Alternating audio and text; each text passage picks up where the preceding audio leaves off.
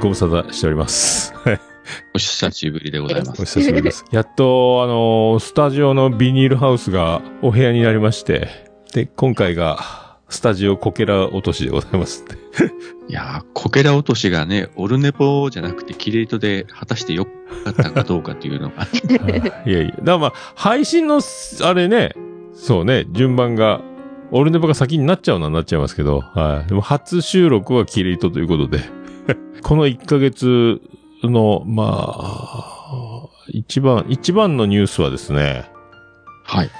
多分、あばらが折れてました。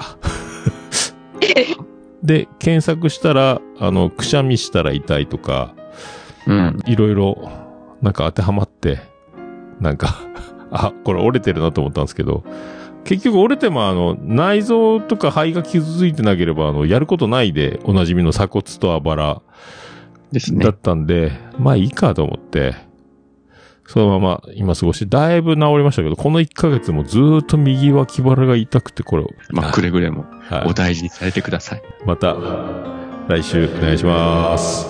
また来週。また来週。